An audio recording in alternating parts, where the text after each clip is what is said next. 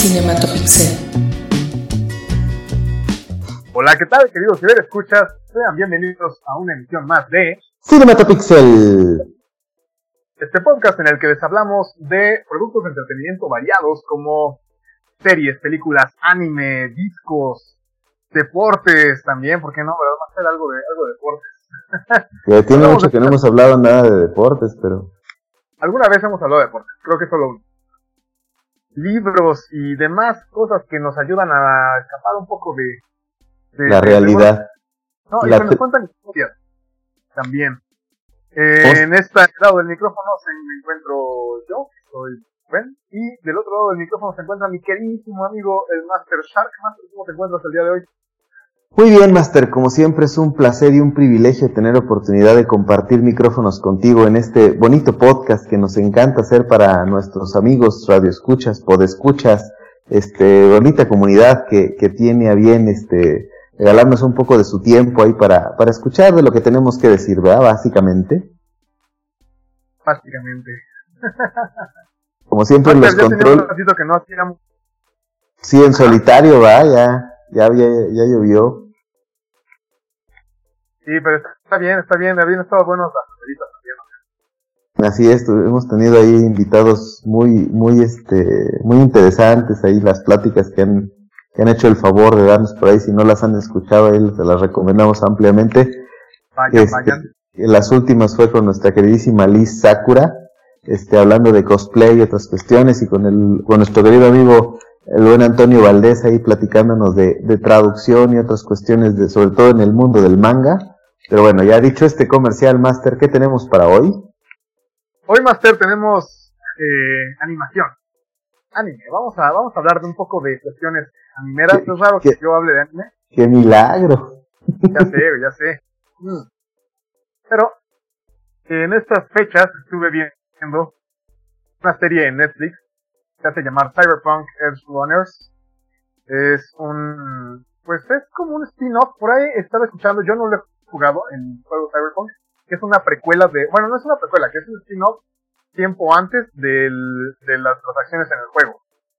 Eh, este juego que estuvo esperado mucho tiempo, más bien anunciado mucho tiempo, esperado también, cuando llegó presionados por tiempo resultó pues un poco pifioso en cuanto a de estas cuestiones de, de que no, no rendereaba adecuadamente, de que se lagueaba, de que no, ya, bueno, que, glitchaba. Ah, ah, ahí si me permites, Master, el comentario ahí un poco... Eh, Cyberpunk yo creo que fue de los juegos más anticipados en su momento. Eh, fue justamente un tema que todo el mundo quería ver, un, un, un RPG masivo en, con el contexto Cyberpunk.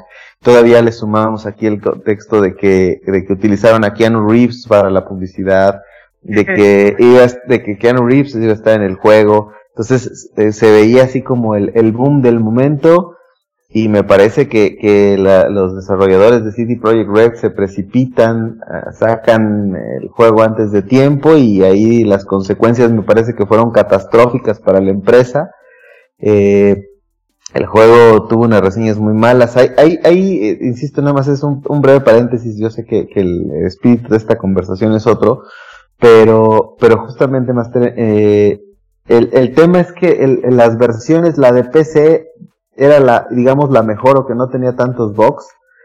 Eh, las versiones de consolas de generación anterior, entiéndase PlayStation 4 y Xbox eh, One, fueron las que padecieron sobre todo las consecuencias al grado de que City Project Red tuvo y sobre todo Microsoft junto con Sony tuvieron que devolver dinero este a, los que habían adquirido el juego y realmente les tomó un año entre parches arreglar las versiones para corregir justamente ese tema. Entonces y, y lo, lo, curioso de esto y ahorita que, obviamente que tú nos hagas el favor de platicarnos de la serie en general aquí la parte peculiar es que el, el juego, este, pues incluso perdió muchísimo dinero la empresa y demás, y a raíz de que salió el anime, el juego se recuperó en ventas y de alguna manera logró posicionarse donde en estricto sentido siempre se contempló que estuviera al menos a nivel ventas. Claro que, que, cuando hablamos de una situación así a nivel de,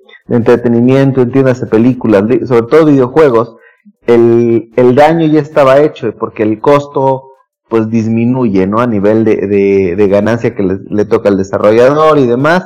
Pero bueno, es un fenómeno curioso que, que el anime terminó por revivir el juego cuando normalmente uno pensaría que, que la serie eh, pues a veces aprovecha el boom o cuando se trata de películas o adaptaciones. Pero bueno, Master, platícanos un poquito qué te pareció a ti Cyberpunk, porque sé que es un, el, el Cyberpunk en general sé que es algo que a ti te, te gusta mucho. Justamente es un género que a mí me, gusta mucho. Todos los géneros punk en general, bueno, sí, me gustan mucho. Toda esta eh, distopía entre tecnología y, eh, y humanidad en cuanto al cyberpunk me parece un punto de reflexión muy, muy, muy bueno para empezar, para, para hacernos pensar un poco. Y este no es eh, una excepción, me parece que la serie cumple muy bien. En general, considero que la serie es una chulada. Creo que eh, las últimas animaciones que he visto en, en Netflix, que han sido eh, Arcane, sobre todo de, de videojuegos, de Arcane, y esta Cyberpunk, me parecen muy, muy buenas eh, adaptaciones. Insisto, no podría hablar como de qué tanto del juego hayan llevado, porque no he jugado los juegos. Sin embargo, la historia, la, así de manera, la historia es muy buena. Eh, es una historia, um, yo diría, trágica. Y eh, la, animación, toda la parte de arte es preciosa, es una cosa impresionante, cómo manejan el lenguaje, el lenguaje visual, principalmente. Y bueno, en este caso, eh, Cyberpunk, pues sale este año, 2022, eh, con 10 episodios, y nos trata de un personaje, un chavito que se llama David, eh, y curiosamente David Martínez, ¿no? Es como una ciudad no, no sabría, es Night City, pero es como una mezcla así como entre quizás Nueva York, quizás Chicago, alguna cosa semejante, eh, pensando en este bagaje cultural que tenemos como mexicanos muy pegados a Estados Unidos, que quizás nos hayan llegado más películas al respecto y por eso puedo hacer esta eh, eh, mezcla de conceptos. Em, y bueno, eh, la serie eh, Vi algunos capítulos en inglés, algunos capítulos, perdón, en, japonés, algunos capítulos en español. La traducción me parece bastante buena, a decir verdad, me parece muy, muy, muy aceptable. Igual el doblaje es bastante bueno. Eh, podría pensarse que, bueno, definitivamente no es una serie para niños, o me parece que sobra decirlo, pero aún uh, lo, lo, lo, hago. Eh, manejan un nivel de violencia, eh, tanto visual como verbal, eh, muy, pues, bastante amplio, mm, bastante vasto, muy vasto, y eh, todo este lenguaje en cuanto a los mensajes o las llamadas que eh, un personaje puede ver, ¿no? Como si fuera un chip implantado en sus eh, ojos o en sus cerebros, porque bueno, dado que es Cyberpunk, ya tenemos este tema de la mezcla de mano-máquina, en el que pues tenemos esta misma pregunta de dónde terminas, dónde dejas de ser tú mismo y dónde comienzas a ser una máquina.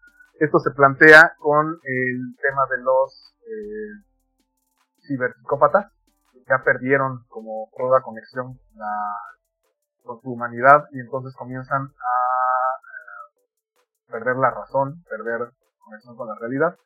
Y eh, bueno, este personaje, David Martínez, es un estudiante preparatoriano, eh, vive con su mamá, y en el, en, en, el candor de una... Pues, eh, David es como un, un, un, chavo bastante de escasos recursos, en una escuela de, para gente pues más bien adinerada. Este contexto lo hemos visto en otras ocasiones, eh, esta cuestión de, de, clases sociales en, inescalables, en el que, bueno, está la aspiración de la madre de David, que quiere que su hijo sea, pues, más que no, que no padezca o que tenga otras oportunidades, porque aparentemente solo puedes aspirar a ciertos puestos estudiando en ciertas academias, en cierta academia, y pues ya hace sus esfuerzos, ella es un paramédico, que eh, después te das cuenta de que la mujer también, pues de los eh, cuerpos que, que recoge, que rescata o que ya, bueno, quizás ya no lo logran, eh, pues tiene al menos, bueno, que se dedica también al mercado negro, ¿no? De piezas, piezas cibernéticas. Y justo, eh, pues David tiene ciertos problemas en la escuela porque pues, tiene un equipo obsoleto y eso hace que cree un, un estropicio en el sistema de la escuela. Eh, mandan llamar a su mamá, se meten en una deuda, bla, bla, bla. Eh, en el regreso, van regresando como a casa y se ven eh, en medio de un juego cruzado entre pues, unos mercenarios en el que pues no les importa nada y hacen que haya un accidente em, vehicular en el que pues sale muy mal herida la mamá de David. Y pues tampoco tienen acceso a ciertos seguros eh, pues en este sistema, en esta sociedad, hay, si no tienes el seguro, pues no, pues no tienes acceso a una, a que te recojan los servicios de salud, ¿no? Entonces, eh, tiene que llevarse a su mamá a un servicio eh, bastante precario, en el que le dicen que la operación fue un éxito y poco después le dicen que no, lo logró. Eh, David está, pues, como a imaginarse, bastante descolocado, se encuentra devastado eh, resentido desde luego, y eh, se... Bueno, hay otro chavo que le hace bullying y que lo sapea en la escuela y ya tiene algún otro implante. Y este chavo, eh, David, encuentra que su mamá pues tenía en su poder una pues le llaman exoesqueleto, yo más bien creo que eso es un implante como si fuera en la espalda, que un mejorador, ¿no? Lo hace muy, muy rápido, bastante más fuerte, entonces eh, decide implantártelo sí mismo. Le es advertido que este implante puede resultarle catastrófico y pues resulta que eh, David es bastante resistente a él. Em, regresa a la escuela, le pone una santa maraquita a, a su bully y desde luego es expulsado. Al ser expulsado se encuentra pues como cualquier chico preparatoriano sin, una, el, intento, se encuentra a Merced y se encuentra, bueno, se, se, amiga con una chava ladrona del metro, la cual le, quiere robar unos datos, no estoy tan seguro de que era eso, pero eh, se da cuenta y con su velocidad, bueno, el caso es que se amigan y él le ofrece ella trabajo, Después te, dan, te das cuenta de que ella lo usa para que su pandilla eh, le quiera quitar el implante, que aparentemente eran los jugadores que tenía su mamá. Y bueno, ahí él se integra a la pandilla, como para pagarles el implante que su mamá no, no recogió y que él ya se instaló. Estoy curioso decir esto, ¿no? ya se instaló a mismo. Y bueno, una vez hecho esto, empieza como la aventura de David, en el que se hace el miembro de esta pandilla que tiene que hacer sus trabajos físicos y eh, te presentan distintos personajes, ¿no? Está Main, que es el jefe de la pandilla, está Dorio, que es una porra del, líder, está Lucy, que es su chica, como su interés eh, mental, está Rebeca, que es una chavita, que tendrá a lo más unos 15 años, pareciera, y que demuestra tener cierta afinidad por David. Está su hermano, que justo ahora no recuerdo cómo se llama el hermano de, de esta chavita. Y bueno, son como los integrantes de la... Ah, bueno, y Kiwi, que es como una... como una hacker, pero se pueden con sus implantes. Cada uno se va especializando. Nate, por ejemplo, tiene implantes de fuerza. Eh, igual que Dorio, la otra chavita también, manejo de armas. Eh, Kiwi tiene y Lucy tienen como estos implantes para surfear en la red de una manera inmersiva. Y bueno, eh, los personajes, mm, así uno pensaría, yo cuando lo empecé a ver, creí que los personajes iban a mantenerse muy unidos, ¿no? Y que iba a ser como este escalar de la pandilla y eventualmente te das cuenta de que muy rápido caen algunos personajes, te das cuenta de que los ciberpsicópatas en verdad son peligrosos, te das cuenta de que la con todo y, las mejoras las mejoras que se hacen en el cuerpo pues son frágiles y que todos están eh, vaya como cualquier esto me parece interesante porque como cualquier modificación corporal en la actualidad se hacen adictivos se hacen incontrolables y esto los lleva pues a esa ya eh, a perder el control.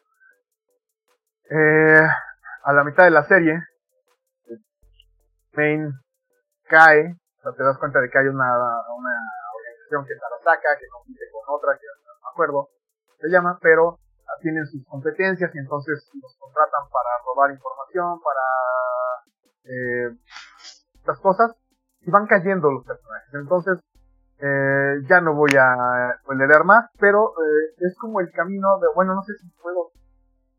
¿Cómo es, ¿Hacemos spoilers o no hacemos spoilers? Pues mira, yo creo que ya... ¿Cuánto tiempo tiene que se estrenó? Pues como tres semanas, ¿no? Ya es válido, Master. Yo creo que puedes dosificarlos un poco.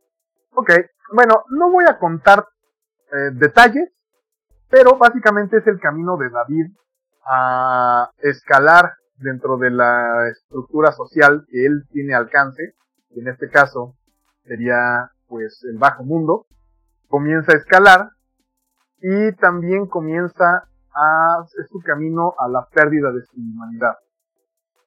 Eh, te das cuenta de que todos se hacen adictos, de que en efecto se hacen más vicente y de que las corporaciones también manejan hilos que ellos pareciera que no los ven del todo, pero ahí están y que son títeres. Eh, grosso modo de eso va. Eh, la serie, insisto, es trágica, porque David, a final de cuentas, pues, termina por eh, sucumbir ante eh, sus, sus eh, modificaciones corporales pero entre logra como el, su cometido que es proteger a otro de los personajes y eh, pues sí, o sea, es agridulce el momento, el momento final es muy agridulce porque se logra un objetivo, pero es como una victoria pírrica, ¿no? Es eh, una victoria en la que pierde todo lo demás. Eh, todo con un lenguaje visual impresionante en el que tú puedes fácilmente entender qué es lo que está pasando tienes eh, las llamadas, tienes voces en off, tienes eh, eh, durante el, en, digamos que en pantalla está sucediendo algo y en la voz sucede otra cosa y tienes que ir siguiéndolo. Definitivamente no es una serie para ver mientras estás, no sé, trabajando, lavando trastes o cualquier otra cosa. Me parece que sí hay que ponerle atención porque suceden muchas cosas y los estímulos visuales son demasiados los, estímulos en general, porque la música también es una pasadez de lanza. Eh, ya me di a la tarea de escuchar el soundtrack eh, solito y también es una belleza. Me parece que es una serie que yo sí le di un 9. Cuanto a que me parece que la serie eh, cambia un poco la manera de hacer animación. A mi parecer, al menos que definitivamente es altamente recomendable. Yo creo que si les gusta un poco este tema de la violencia y les es que sí, o sea, de repente tienes así cabezas explotando, brazos por aquí, o sea, tripas, eh, sangre, es una cosa grotescona, ¿no? Está, me parece, eh, quizás un poco desmedido, pero a mí no me resultó yo, creo que no es eh, algo que no pueda verse supongo que habrá quienes tengan un poco más de escrúpulo al respecto y en todo caso estará ¿Sabemos qué estudio es el que se encarga de la animación, Master? Mira, eh, a decir verdad, Es el, es, es, es, no es el mismo que hizo Arkane, ¿verdad? No, no es el mismo, pero no tengo, no tengo el dato, que los debo y los voy a buscar en verdad. Tengo algunos de los directores, pero no tengo, ah, no, fíjate que no, no tengo este, no tengo el dato del estudio. E, ¿Es, ese sí, ¿Este sí es un Netflix original o es este o es como muchos otros animes que Netflix se queda con la licencia? Hasta donde recuerdo, parece que sí es un Netflix. Y sí, parece que sí, ¿eh? Parece que es un Netflix No sé, no, no, no tengo ahorita a la mano el dato, se los debo. ¿Quién es el estudio? ¿Cuál es el estudio que lo hace? Pero déjame ver. Tengo algunos directores, directores de producción, bla, bla, bla, bla pero no. Uh, Series Animation Department. Mm, no, no, no, no, no lo estoy ubicando al menos, ¿sabes? Eh, te debo ese, ese dato. Creo que vale la pena buscar este. Porque tengo un par de, de directores, ¿no? primer episodio, en algunos eh, eh, Hiromi Wakabayashi episodios. Bueno, la verdad es que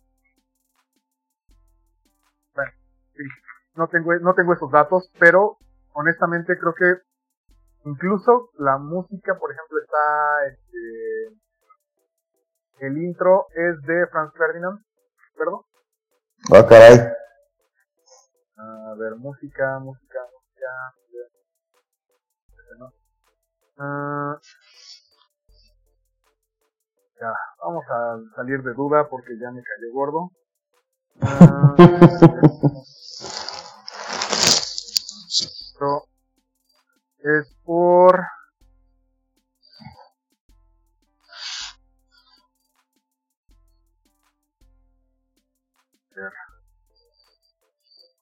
opening credits uh, Basic on, bla bla bla bla bla. A ver. La canción sí es de... Sí, es un, es un Netflix Originals. Bla bla bla bla bla. Si nos seguimos por aquí. Uh... Sí, es de Franz Ferdinand. La canción se llama This Fire. Qué curioso. Es, una mezcla de muchos géneros este anime, ¿verdad? O sea, es, es con... Es correcto. Justamente en anime, pero es como un anime occidental. Qué curioso. Pues es un anime que ocurre como en una ciudad ficticia un poco más occidentalizada, no es como... Uh, no, pero me, pero me, llama la atención que el opening se ha, se ha interpretado por un, por un pues, por bien occidental. O sea, normalmente un opening de anime, mm, pues sí, están muy casados con, pues, con lo japonés, al final del día con lo oriental. Entonces eso sí me, me, sorprende esa parte, curioso. Sí, es... Eh, ¿Y, ¿Y, está en inglés el, el, la, la interpretación? De la canción, sí. Ah, caray. No, pues sí, sí, está, está, está, está interesante eso. Sí, la verdad es que toda la música en general tiene cosas ambientales, tiene un poco cuestiones de género más bien como electroindustrial. Tiene este intro que es bastante salta un poco en cuanto a estilo. Así que sí, es una gran mezcla. Eh, por eso te decía que hay que ponerle atención porque sí tiene muchas mezclas de lenguaje y pese a ser un anime, mantiene, sí mantiene el lenguaje oriental, pero muchos del otro, de otros lenguajes o de otras, de otros símbolos son occidentales. Entonces, creo que, creo que sí es una gran mezcla, a decir verdad. Yo la estoy recomendando ampliamente, yo le puse un 9, eh, porque creo que el bien lo merece. Ok, no, no, es, es, eso para que, que, para los que no lo saben, para que nuestro querido productor le dé una calificación de ese tamaño a una cuestión animada es porque porque realmente lo amerita. en general, que le dé esa calificación a algo. sí, digo, yo he explicado en otras ocasiones cómo funciona mi escala y por qué por lo regular 9 y 10 son eh, temas como súper, súper eh, elitistas. Pero vaya, sí, creo que en este caso bien lo amerita. Y vaya, son capítulos pequeños, son de media hora aproximadamente. Y pues te dejan, o sea, sí, sí te engancha, engancha mucho. Quizás en algún momento tiene esta parte eh, de transiciones de, de, situación, lo cual lo hace como así al anime, pero la acción es muy distinta. O sea, la verdad, véanlo, échenle un ojo. Eh, la reflexión, creo que yo, yo considero que es un poco difícil de maratonear. Yo me estaba aventando un episodio al día y sí me dejaba como algún clic pensando. Seguramente habrá quien quizás le llegue más agua al tinaco y pueda aventarse los completos y agarrar todo el mensaje. Pero yo creo que ser moderados me parece una mejor opción. Excelente, Master, excelente recomendación. Ya, ya, ya lo saben ahí, el, el Master Vainer recomienda ampliamente Cyberpunk en Netflix. Eh, y, y, y, bueno, aprovechando que, pocas veces el Master me da la oportunidad aquí de retomar el anime, voy a, voy a tomarle la palabra porque no se da muy seguido. Este, yo quisiera justamente ahí hacer un poco el comercial de que recién terminó la temporada de verano de anime este, y nos dejó muchas cosas, me parecen muy, muy interesantes. Eh, está justo iniciando la temporada de otoño que, promete muchísimo, que tiene grandes títulos. Este, me parece que el que todos estamos esperando es Chainsaw Man, que inicia la siguiente semana, que me parece que es uno de los tops de esta temporada.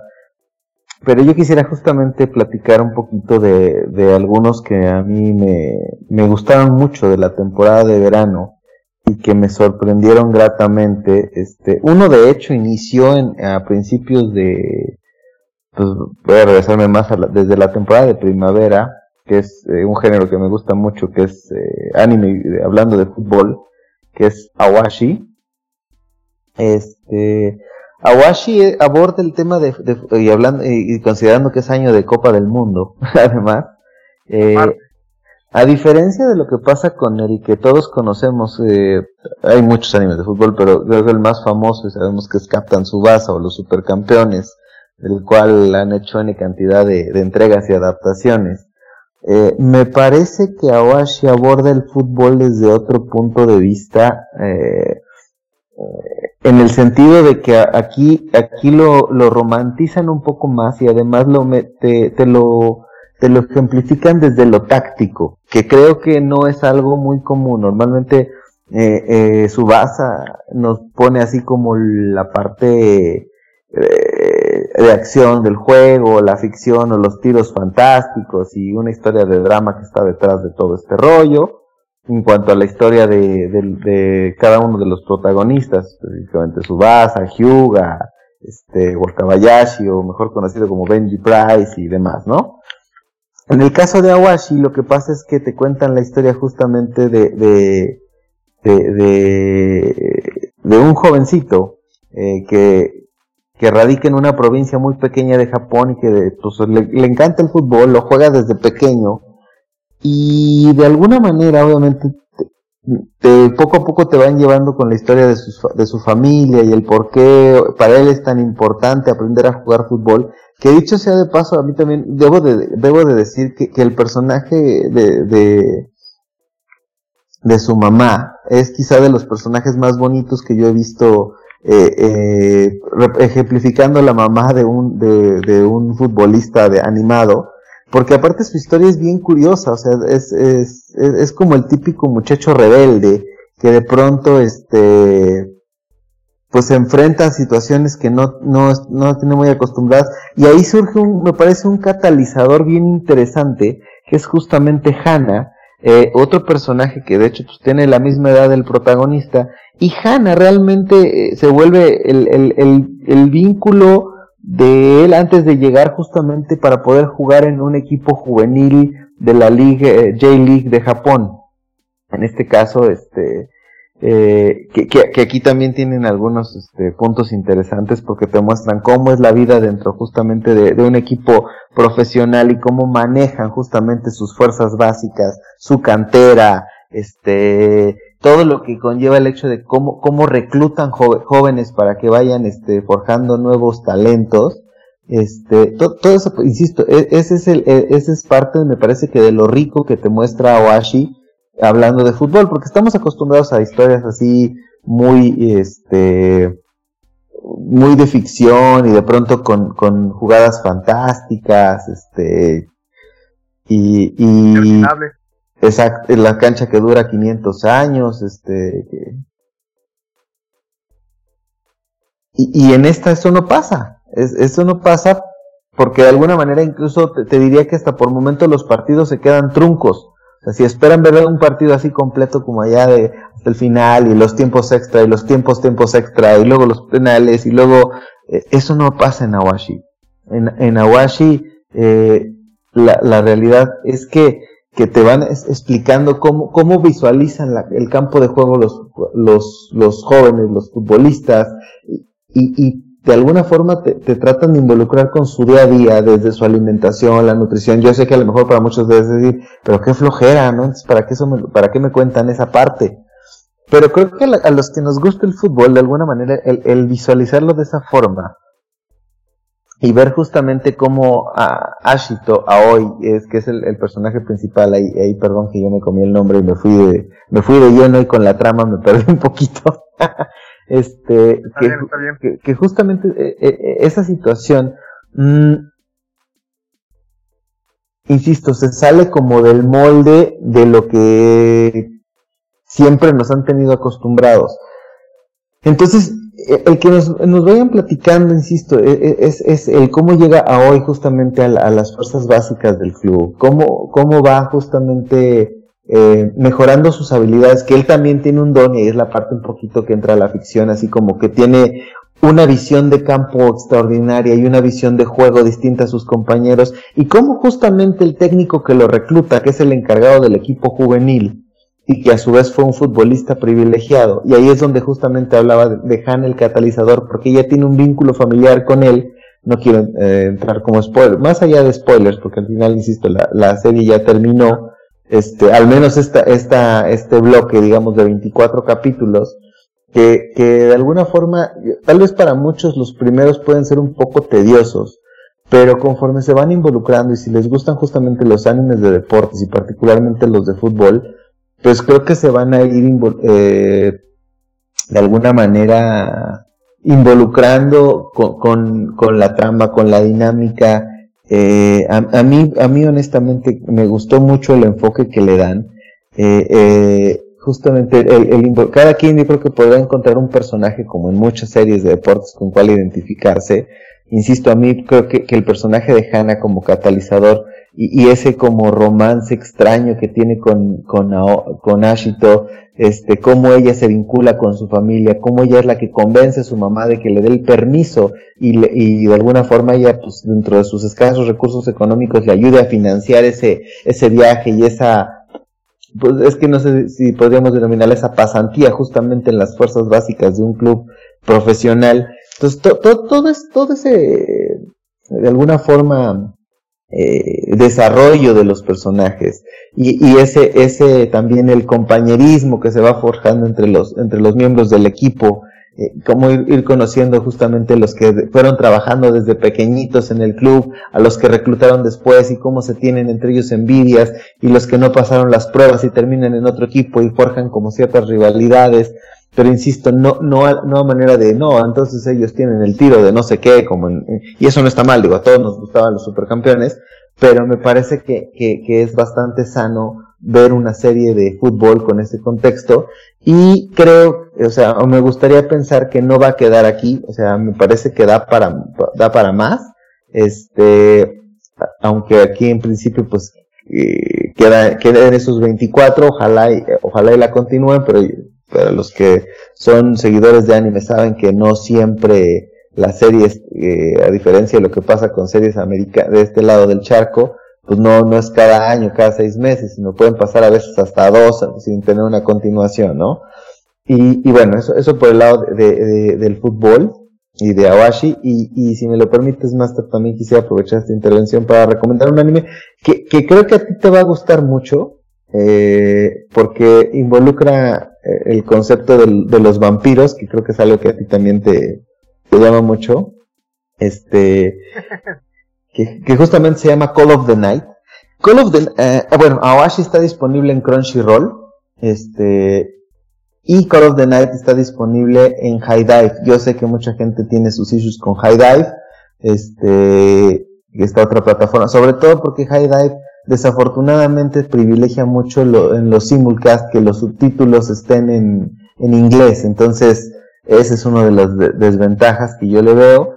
Este, y tardan un poco en llegar los subtítulos en español. Sin embargo, este, bueno, y dicho esto, quisiera ya profundizar un poquito en la trama de la serie.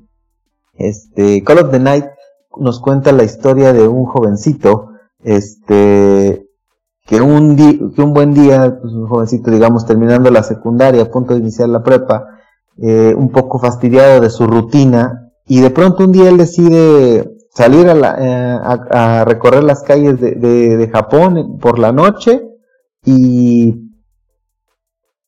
y pues eh, le, gusta lo que ve, le gusta justamente como, como eh, ese, ese, ese contexto o ese entorno de, de, cómo se ven las calles de noche, qué, qué sucede en la noche, qué hacen las personas en la noche. Y de pronto, entre su caminata, eh, él se encuentra con una vampira. Claro que en ese momento él no lo sabe. Este, y esta vampira, que es Nasuna Nanakusa, este, pues resulta que, que obviamente ellos empiezan una conversación y derivado de esa conversación pues él se percata de que ella no es este pues una persona normal sino pues eh, pues eh, termina termina por percatarse que ella es un vampiro pero lejos de sentirse asustado él se siente atraído se siente eh, de alguna forma curioso. Él, él quiere conocer más de, de, de, de esta mujer que lo tiene, que, que es un vampiro además como fuera de, lo, de lo cotidiano, ¿sabes? Porque lo, tendemos a, y, en general creo que las historias romantizan mucho al vampiro y, le dan un, contexto distinto. Y, y, y, y, Nasuna es una vampira, digamos que rompe los moldes de lo que nos tienen habituados en las historias. ¿Por qué? Porque Nasuna lo que, que es como despreocupada, es como relajada, es como cínica, es como, como, como si estuviera entre un, entre un letargo, pero por, pero, pero que de alguna manera, no sé cómo, cómo describirla propiamente, pero es como, como, no, no quisiera denominarla como, el, término sería el, lazy así, porque no es floja per se, eh, pero de alguna manera, o sea, lo que, que, que, empiezan a forjar una amistad entre ambos y esa amistad lo, va llevando a, a, a, Kouka, Mori, que es, justamente este joven, a, a, decirle, oye, es que a mí me interesa esta parte, a mí me gusta el enfoque que, los, que tú como vampira este, tienes respecto de la noche. Me gusta mucho lo que tú haces, entonces quiero que me quiero ser un vampiro también. Y ella le explica, dice, mira, el tema es que yo no te puedo convertir en vampiro a menos de que tú te enamores de mí. Y entonces dice, ah, bueno, pues eso yo encantado, ¿no? Dame la oportunidad de conocerte para enamorarme de ti. ¿No? Este, no se diga más. pero, justamente creo que es, es, una serie que te diría que, que va de, de, de, más a menos y luego vuelve a subir y después creo que termina muy abruptamente, aunque estoy diciendo a lo mejor un spoiler, no voy a entrar en los detalles de la historia como tal por si se animan a verla, pero justamente creo que tiene unos picos, eh, cae, cae, en un impas de Gauss acá de que de pronto baja y le cuesta trabajo volver a subir y de pronto te, te deja así con una sensación de, a ver qué pasó, ya no entendí. Porque justamente cuando empieza eh, a involucrarse justamente otra, otras vampiras y, y, y él empieza a darse cuenta de que a lo mejor el convertirse en vampiro no es solo lo, romántico y divertido de conocer la noche o lo romántico y divertido que le ha mostrado Nasuna, que también tiene otro tipo de implicaciones, pues esto le genera como conflictos morales y además sumado a, situaciones que se gestan con otros dos personajes humanos que son compañeros de su escuela, eh, empieza de alguna manera a generarle un conflicto. Ahora, también hay, hay otra situación. O sea, Nasuna es un, es un vampiro que tiene, pues obviamente es muy longeva, aunque a lo mejor físicamente no lo represente. Y Kou es un muchachito preparatoriano, incluso Nasuna se lo dice, o sea, es de, pues tú eres un niño, o sea, en estricto sentido no, no está bien que tú y yo, pues a lo mejor tengamos un, un romance como tal. Entonces es jugar con un poco ese tipo de situaciones, pero a lo largo obviamente de la serie se empieza justamente a desarrollar ese, es, esa relación de amistad, un amor medianamente inocente, y, de alguna forma cada uno empieza a, darse cuenta de cuáles son sus verdaderos sentimientos, pero me parece que ese conflicto que nos muestra Call of the Night y, y esa visión, insisto, del vampiro, que cambia un poquito el contexto, aunque otro, insisto, los otros personajes vampiros que se muestran ahí y cómo de alguna forma le tratan de explicar de, de, de qué es lo que tiene que pasar para que se genere, digamos, esa descendencia de vampiros, de cómo, cómo las, cómo las otras van creando ese, ese, e, e, a sus propios, digamos, sus propias familias.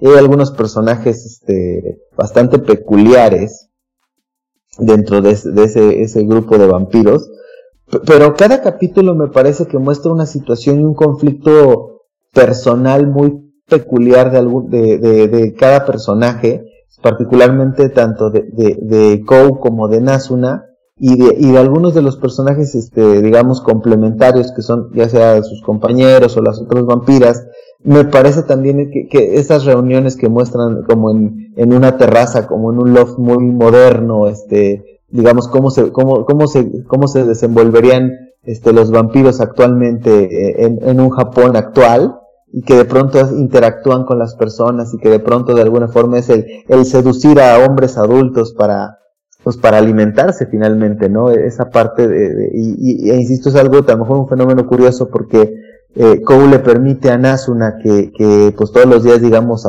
le chupe un poco de sangre, ¿no? De su cuello, este, y, y, y, y Nasuna le hace el comentario que, que, su sangre es muy buena, ¿no? Entonces, que, porque obviamente es sangre joven y es como muy, con sangre, con mucha vitalidad.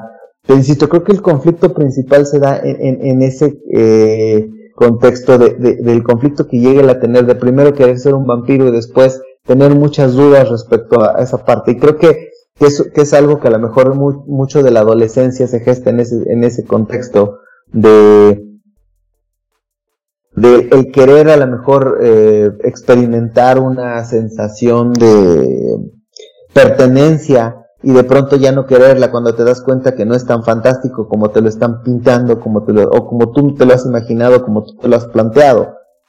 Claro. Y, justo sería como la reflexión, ¿no? Del, del, descubrimiento y eh, la exploración.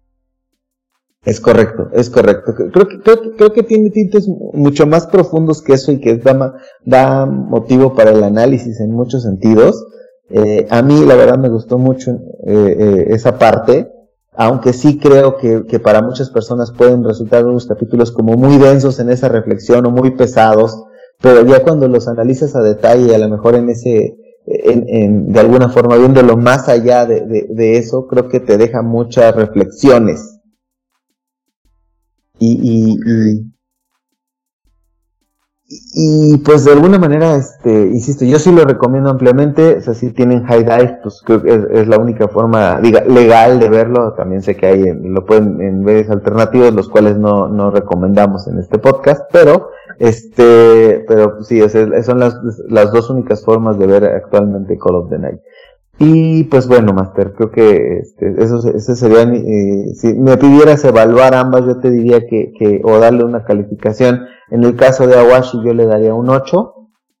Este, y en el caso de, de Call of the Night me parece que, que ahora, voy a dar ocho. Me gusta el, Infinity, ¿no? El, cruzado. Este, eh, me quedo con un ocho también, justamente por esa parte ahí también, que insisto, para algunas personas puede resultar como un poco denso, un poco pesado por, por momentos, sobre todo hacia los capítulos finales, donde me parece que el conflicto este psicológico emocional absorbe un poquito lo divertido de la trama eh, eh, la parte de la, de la estética me parece también eh, algo muy, muy, muy rescatable ya, para cerrar esta, situación, porque hace referencias, muy, la colorimetría, la animación, me parece brutal y además esas referencias justamente a cultura popular japonesa. De pronto eh, una leyendo manga, una jugando videojuegos, tiene todas las consolas este o, representaciones sin utilizar marcas.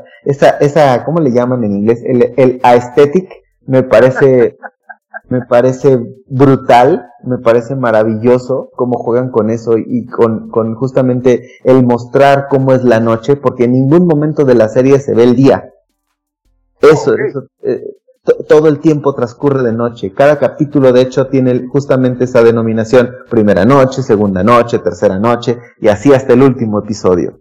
Entonces, creo, que esa parte también es algo bastante eh, curioso y, rescatable. Insisto, o sea, si a mí me preguntaban dos recomendaciones de la temporada que acaba de terminar, más allá de los éxitos taquilleros como son este Renta Girlfriend en su segunda temporada y otros tantos por ahí, este eh, de hecho si a mí me pidieron también otra recomendación que ya no, ya no, para no extenderme tanto, les diría que A Couple of Cucos es un anime muy, muy divertido, este, pero bueno, ya saben que si empiezo yo a hablar de esto me emociono, este, y, y me puedo seguir horas y horas, Master. Entonces, creo que, creo que por, por mi parte sería, sería eh, terminar mi intervención aquí agradeciéndote que, que, me abriste el espacio para poder platicar de anime por fin. Este, y ojalá y tengamos oportunidad ahí de platicar un poquito de las, de la, de esta temporada, este, más adelante, y a lo mejor tener alguno que otro invitado que nos, que nos acompañe ahí a tener, eh, o enriquecer nuestros puntos de vista.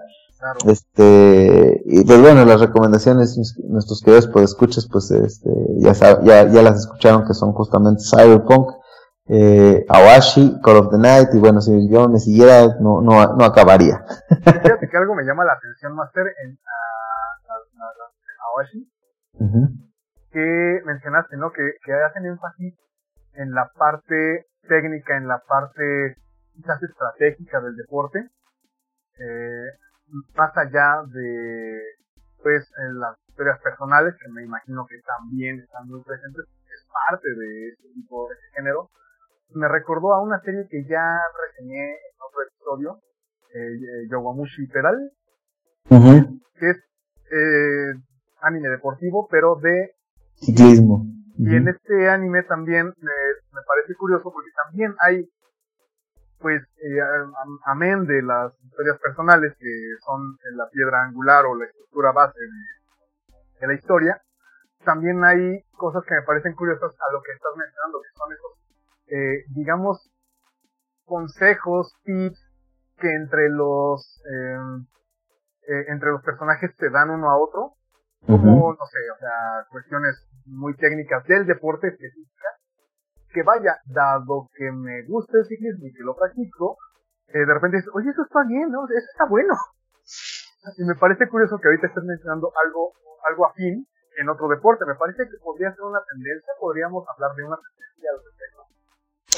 Yo, creo que hay diferentes justamente enfoques que se le dan a estas, porque por ejemplo, si es, si nos, nos, eh, nos enfocamos en animes deportivos, o sea, hay muchos, insisto, muchos eh, vertientes que les pueden dar. En este caso, algunos apegados al realismo, otros apegados a la estrategia, otros completamente eh, fuera de la realidad y otros enfocados completamente al drama que utilizan el deporte como pretexto. O sea, en algún momento aquí hablamos de, de, de, de, un anime hablando de badminton, ¿no?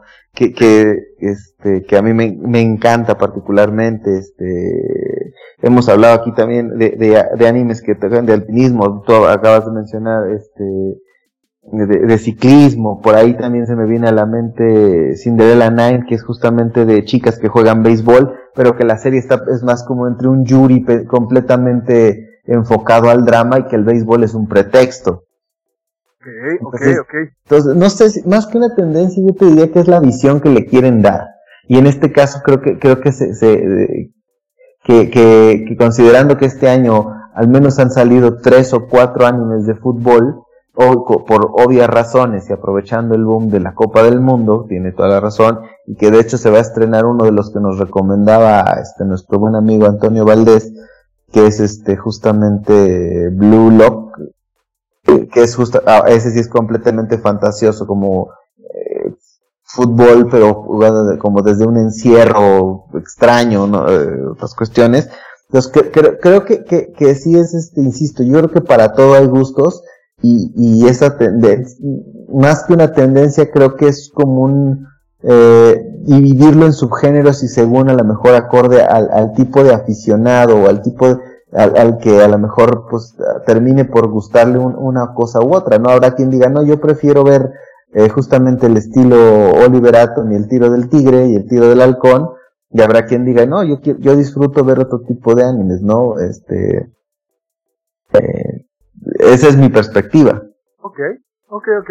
Sí, porque me pareció curioso, ¿no? Que, que vaya, eh, a, a, lo que te mencioné que vi en este ciclismo, pues si bien no es la estructura del drama, me parece que es la, parte primordial, pero sí sueltan como como así de, ah, y es que ahora vas a hacer tal cosa, y también tiene, ¿no? Este tipo de fantasías, de yo ahora voy a hacer mi técnica en Japón. Claro. técnica especial, de repente mencionaba, ¿no? Como de, güey, mete una cadencia distinta en estos puntos.